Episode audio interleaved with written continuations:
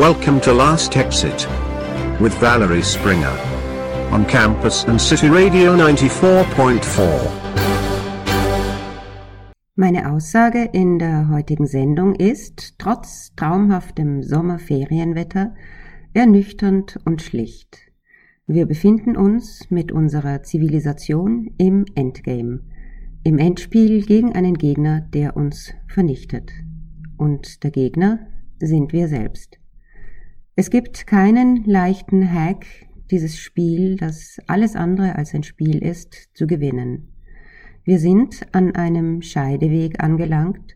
Es gibt keinen Ausweg, es gibt kein Hinsetzen und Warten, es gibt kein Easygoing zurück. Wir haben mit unserer derzeitigen Lebensweise ausgespielt.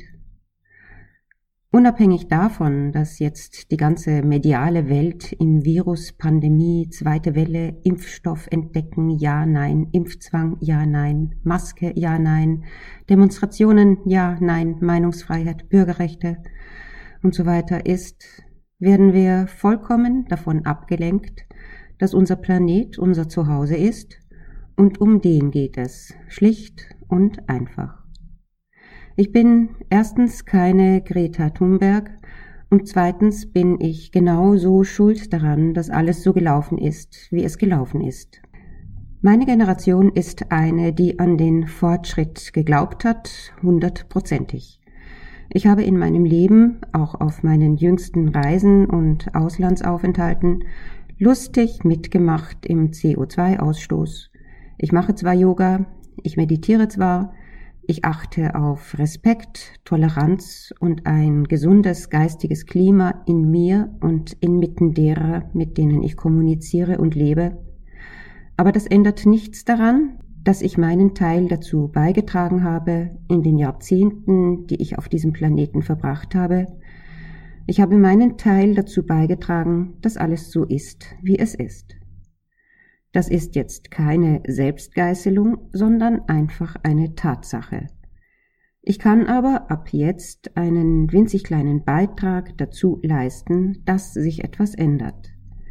Erstens, indem ich mein Konsumverhalten ändere, zweitens, indem ich euch, meine hochwertgeschätzten Zuhörerinnen und Zuhörer, an dem teilhaben lasse, was ich empfinde. Jedenfalls ist die Situation, in der sich der Planet dank unserer Zivilisation befindet, ein höchst besorgniserregender. Das sagt die Biochemikerin Dr. Sofia Pineda Ochoa in ihrem gerade herausgekommenen Film Endgame 2050. Das sagt der Umweltforscher Dr. Jim Bendell in seiner im vergangenen Monat publizierten überarbeiteten Analyse mit dem Titel eine Anleitung zum Umgang mit der Klimatragödie. Das sagte schon vor Jahren einer meiner Lieblingsphilosophen, Dr. Derek Jensen, in seinem Buch Endgame. Derselbe Titel, dieselbe Katastrophe. Gut, jetzt einmal der Reihe nach. Ich habe drei Namen erwähnt, Sophia Pineda Ochoa, Jem Bendel und Derek Jensen. Keiner von ihnen nimmt sich ein Blatt vor den Mund um die jeweiligen Erkenntnisse im Zuckerguss zu verkaufen. Dazu ist der Zustand des Planeten, in den uns unsere Fortschrittsgläubigkeit gebracht hat, zu erschreckend.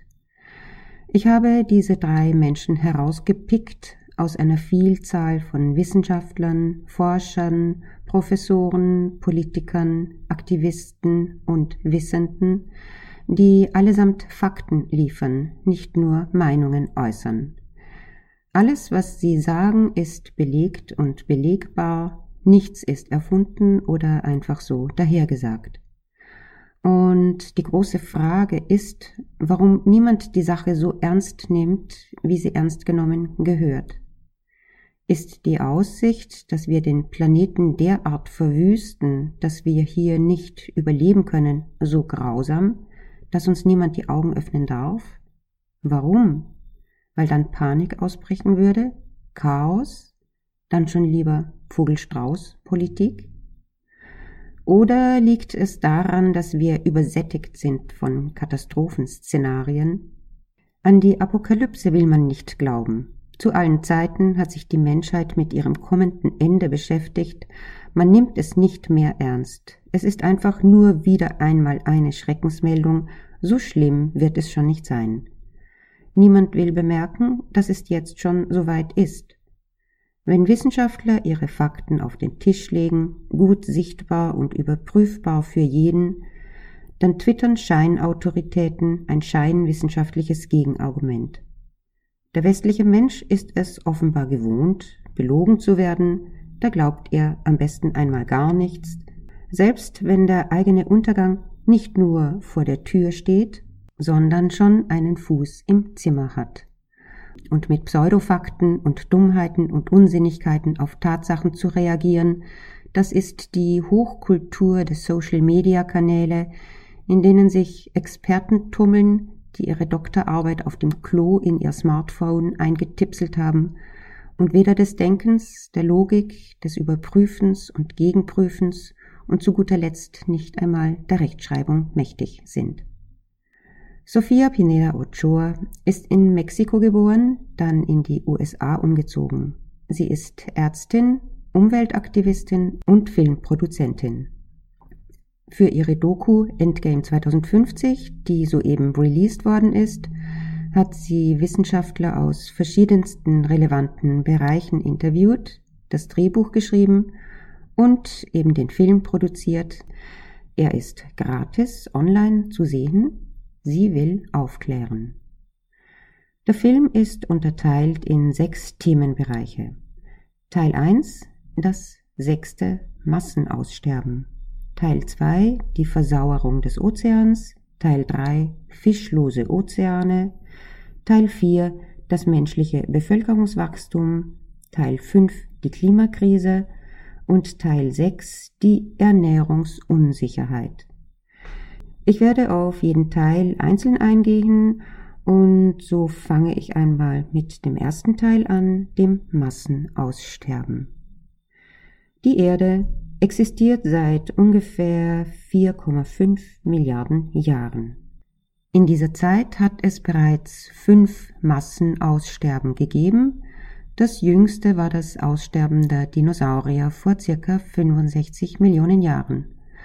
Und jetzt sind wir beim sechsten Massenaussterben angekommen, im Unterschied zu den vorherigen ist das jetzige das einzige, das nicht durch Meteoriten oder Vulkanausbrüche geschehen ist, sondern durch den Menschen, durch eine einzige Spezies. Unsere Nutzpflanzen, die nicht nur unsere Gesundheit, sondern unser Überleben sichern, sind von tierischen Bestäubern abhängig.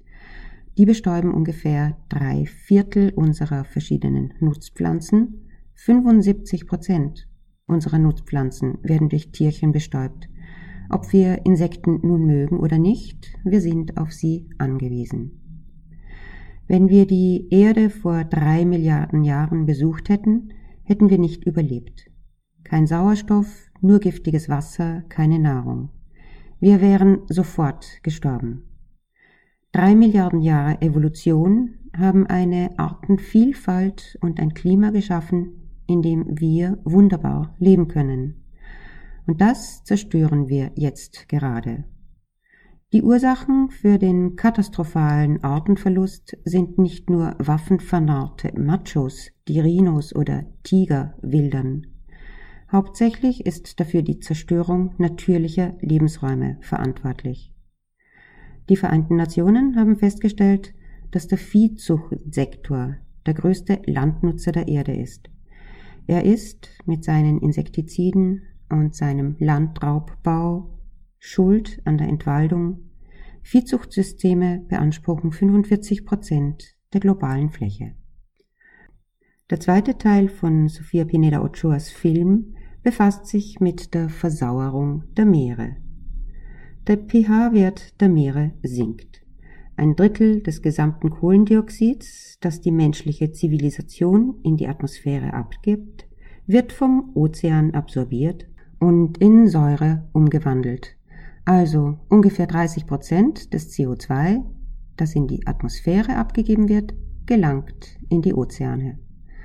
Seit der vorindustriellen Zeit ist der pH-Wert gesunken, zwar nur um Stellen nach dem Komma, aber nach Tausenden von Jahren, wo der pH-Wert mit ein paar Schwankungen relativ stabil war, sinkt er jetzt und er sinkt weiter.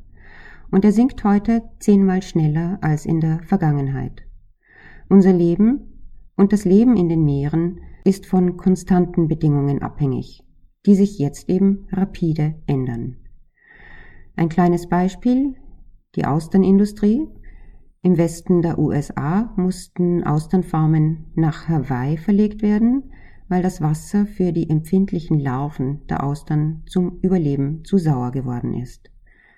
Ein großes Beispiel, das nichts mit Luxusaustern zu tun hat, das Phytoplankton, das für mehr als 50 Prozent der Sauerstoffproduktion auf unserem Planeten verantwortlich ist. 50 Prozent des Sauerstoffs, wie gesagt, den wir zum Leben brauchen, wird im Meer produziert von winzigen Algen und Kleinstlebewesen, eben dem Phytoplankton. Meeresbiologen haben 450.000 Messdaten aus dem Zeitraum von 1899 bis heute analysiert und sind zu dem Schluss gekommen, dass die Phytoplanktonproduktion jährlich um ein Prozent zurückgeht. Die Folgen des Rückgangs des Phytoplanktons, der bei anhaltender Versauerung und Erwärmung der Ozeane zu erwarten ist, sind nicht kalkulierbar, so die Forscher. Teil 3 von Sophias Film Endgame befasst sich mit den bald fischlosen Ozeanen. Die Realität ist schlicht, wir nehmen zu viele Lebewesen aus den Meeren und wir kippen zu viel Müll in die Meere. Das Weltwirtschaftsforum hat errechnet, dass bis 2050 mehr Plastik im Ozean sein wird als Fisch.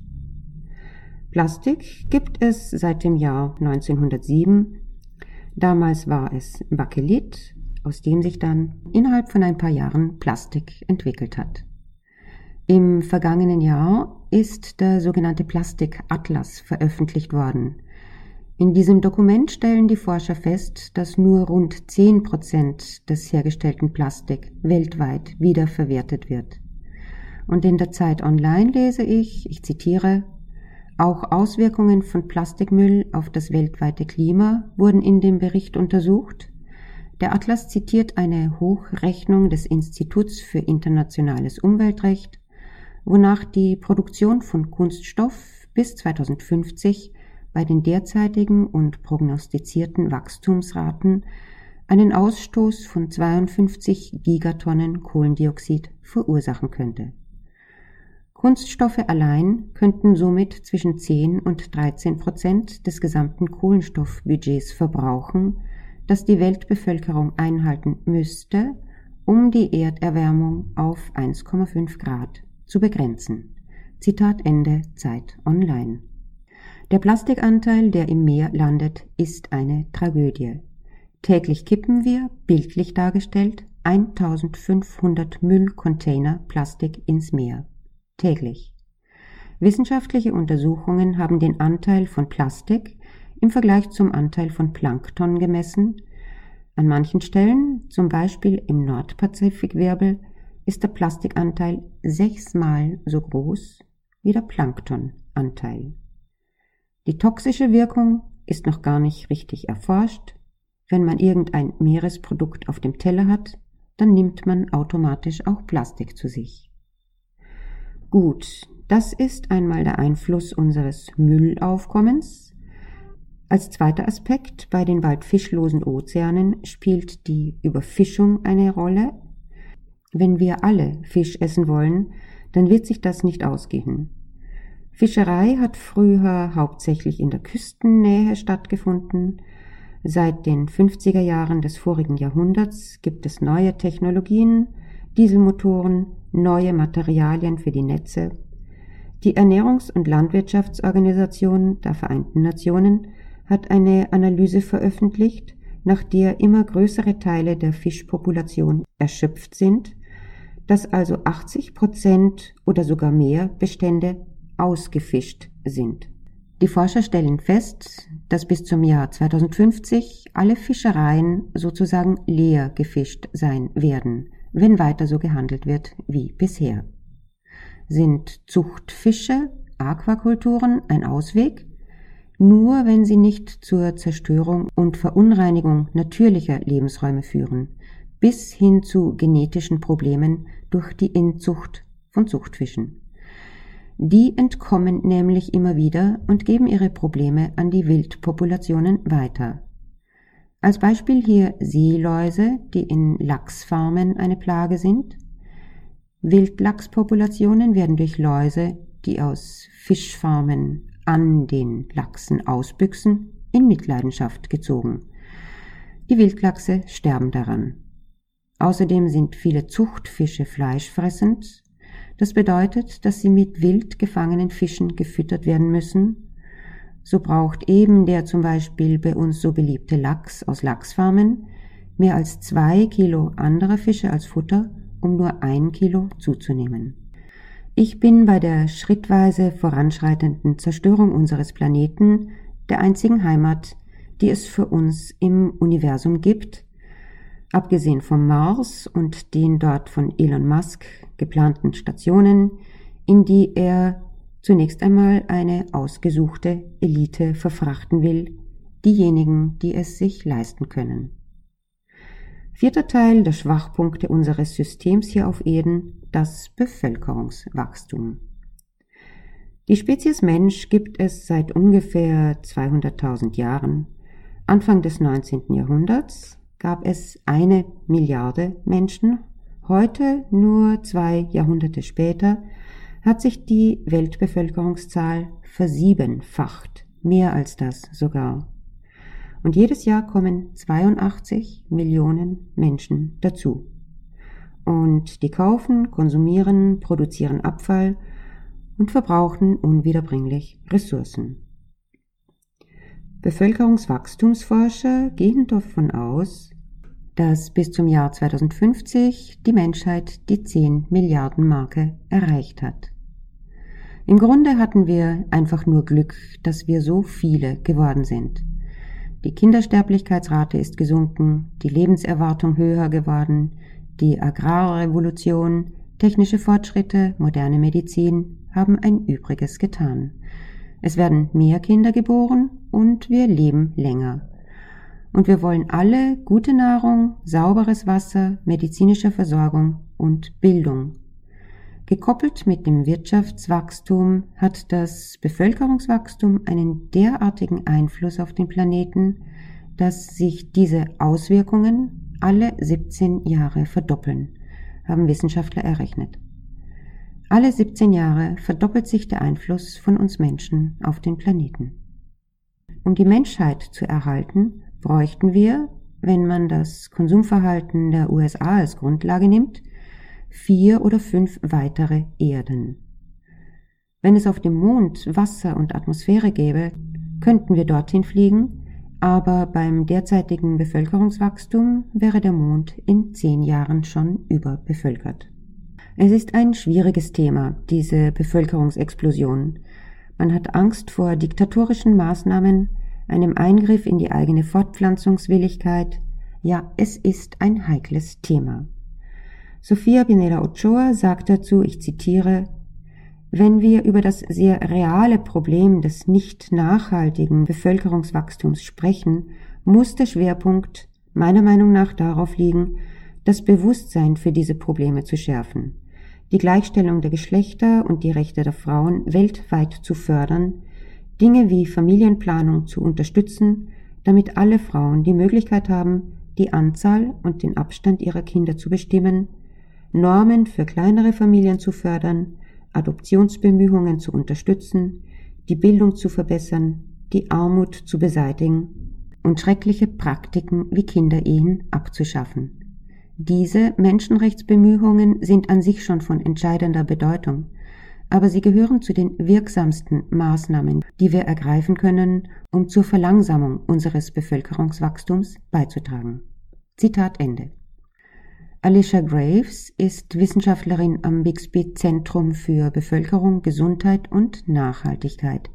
Sie sagt, ich zitiere, ich denke, dass das Schweigen über die Bevölkerung gebrochen werden muss und dass die Menschen über die Beziehung zwischen Bevölkerung und Umwelt sprechen müssen.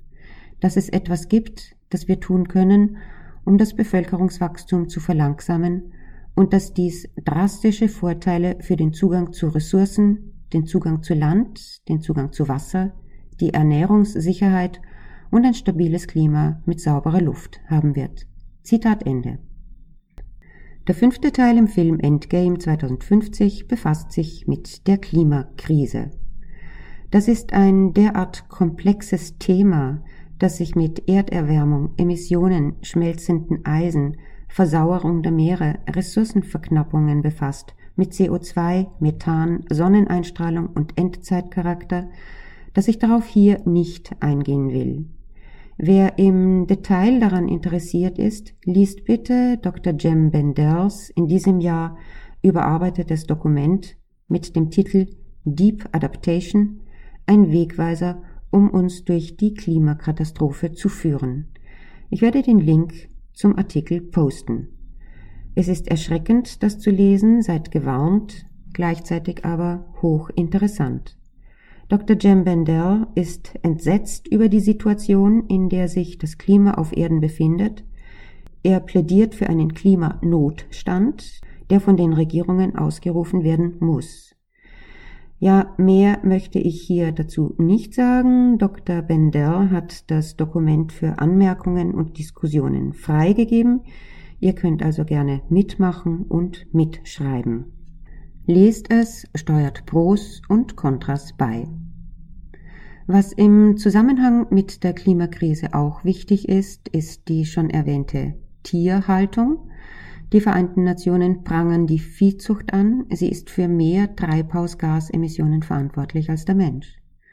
Der Viehzuchtsektor, Kühe, Schweine, Hühner und so verursacht mehr Treibhausgasemissionen als alle Autos, Busse, Züge, Schiffe, Flugzeuge zusammen.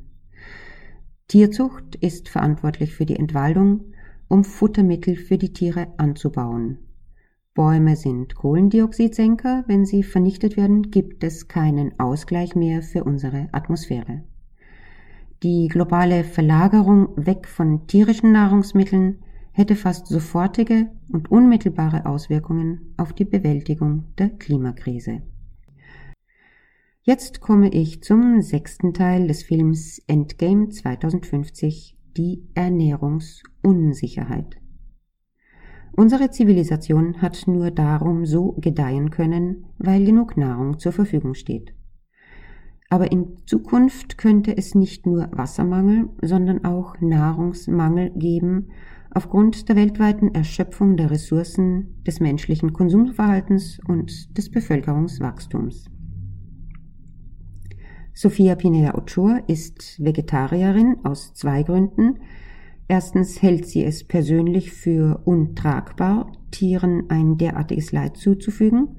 Zweitens sehr faktisch, weil die Ernährung der menschlichen Bevölkerung mit tierischen Nahrungsmitteln extrem ineffizient ist.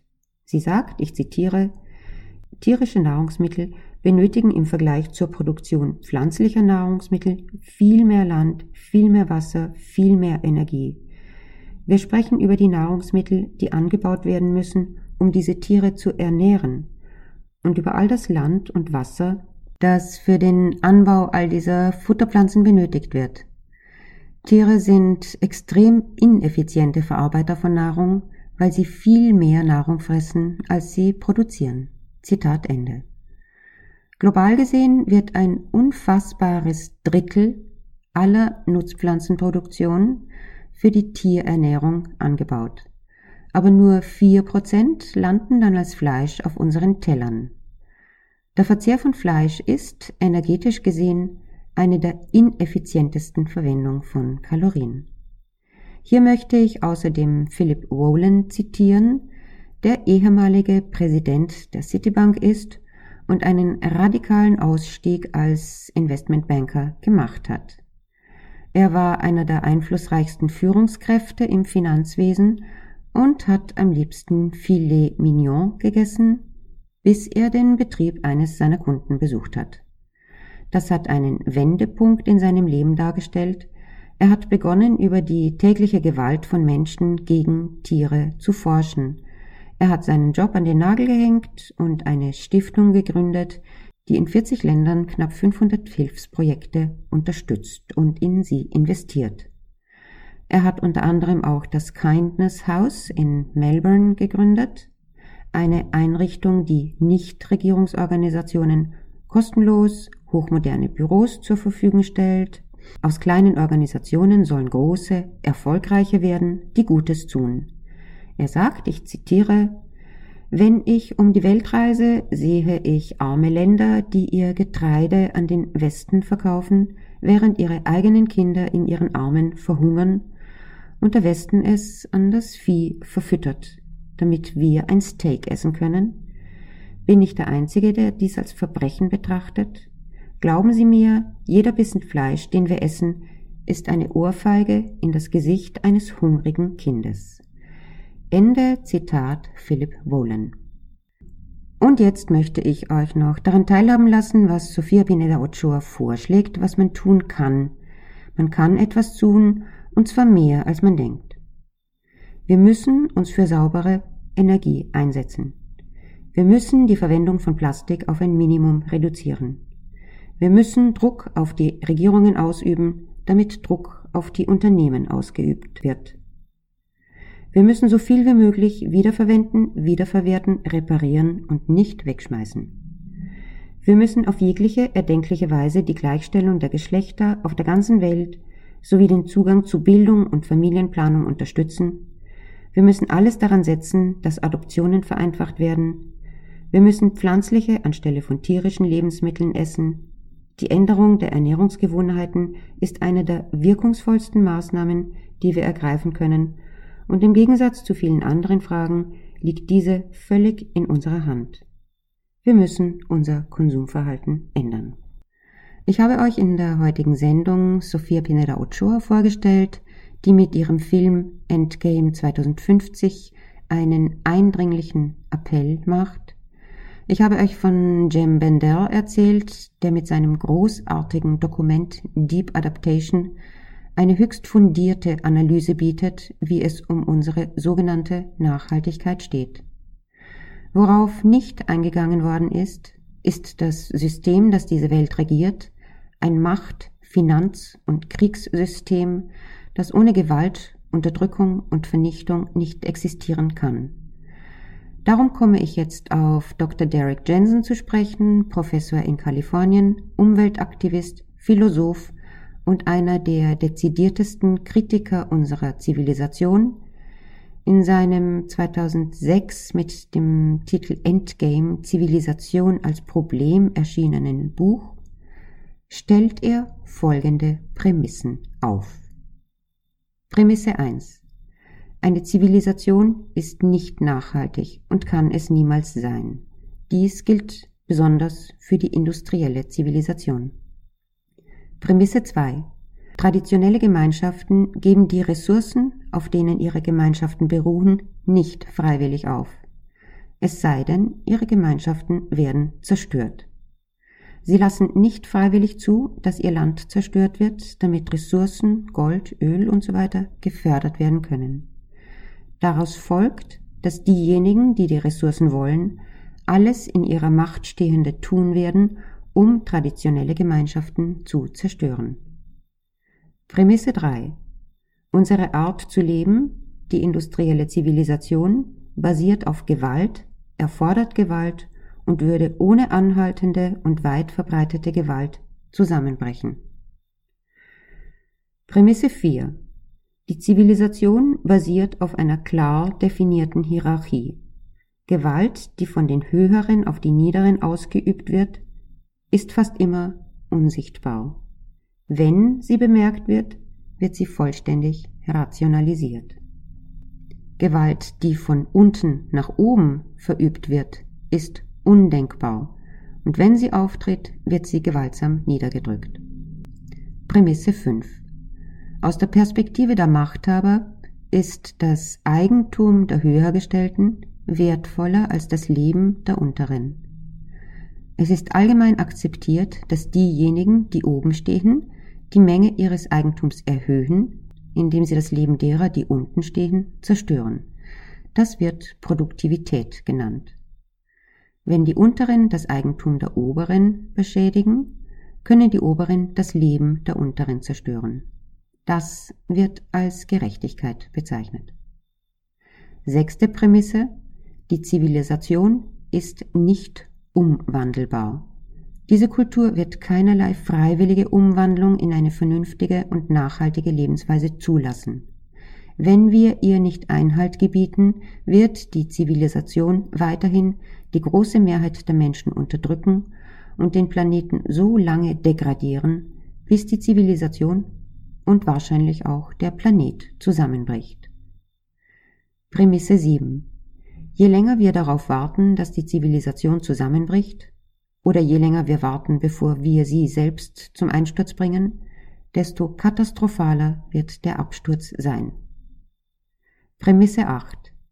Jedes Wirtschafts- oder Sozialsystem, das dem Leben, auf dem es beruht, keinen Nutzen bringt, ist unhaltbar, unmoralisch und dumm. Nachhaltigkeit, Moral, Intelligenz und Gerechtigkeit erfordern die Demontage eines solchen Wirtschafts- oder Sozialsystems. Prämisse 9. Obwohl es höchstwahrscheinlich eines Tages weitaus weniger Menschen geben wird als heute, gibt es Möglichkeiten, wie dieser Bevölkerungsrückgang eintreten könnte. Einige dieser Wege wären von extremer Gewalt und Entbehrung gekennzeichnet. Andere Wege könnten durch weniger Gewalt charakterisiert werden. Angesichts des gegenwärtigen Niveaus der Gewalt kann man jedoch nicht von einem Bevölkerungs- und Konsumrückgang sprechen, der nicht mit Gewalt und Entbehrung einhergeht. Nicht, weil der Rückgang selbst notwendigerweise mit Gewalt einhergehen würde, sondern weil Gewalt und Entbehrung zum Standard geworden sind. Persönlich und kollektiv sind wir vielleicht in der Lage, sowohl den Umfang als auch den Charakter der Gewalt zu verringern, die während dieser anhaltenden und vielleicht langfristigen Verschiebung auftritt. Aber so viel ist sicher, wenn wir nicht aktiv dagegen vorgehen, wenn wir nicht über unsere missliche Lage sprechen und nicht darüber, was wir tun werden, wird die Gewalt fast zweifellos weitaus schlimmer sein, die Entbehrungen noch extremer. Prämisse 10. Die Kultur als Ganzes und die meisten ihrer Mitglieder sind wahnsinnig. Die Kultur wird von einem Todesdrang getrieben, einem Drang, Leben zu zerstören. Prämisse 11. Diese Kultur, die Zivilisation, war von Anfang an eine Kultur der Besatzung. Prämisse 12. Es gibt keine reichen Menschen auf der Welt, es gibt keine armen Menschen, es gibt nur Menschen. Die Reichen mögen viel konkretes Geld haben, von dem sie vorgeben, dass es etwas wert wäre, oder ihr vermeintlicher Reichtum mag noch abstrakter sein, virtuelle Zahlen auf den Festplatten von Banken. Diese Reichen behaupten, dass sie Land besitzen, und den Armen wird das Recht verweigert, denselben Anspruch geltend zu machen. Ein Hauptzweck der Polizei ist es, die Wahnvorstellungen derer durchzusetzen, die viel Geld haben. Diejenigen ohne Geld haben fast vollständig diese Wahnvorstellungen übernommen. Diese Wahnvorstellungen haben in der realen Welt extreme Konsequenzen. Prämisse 13.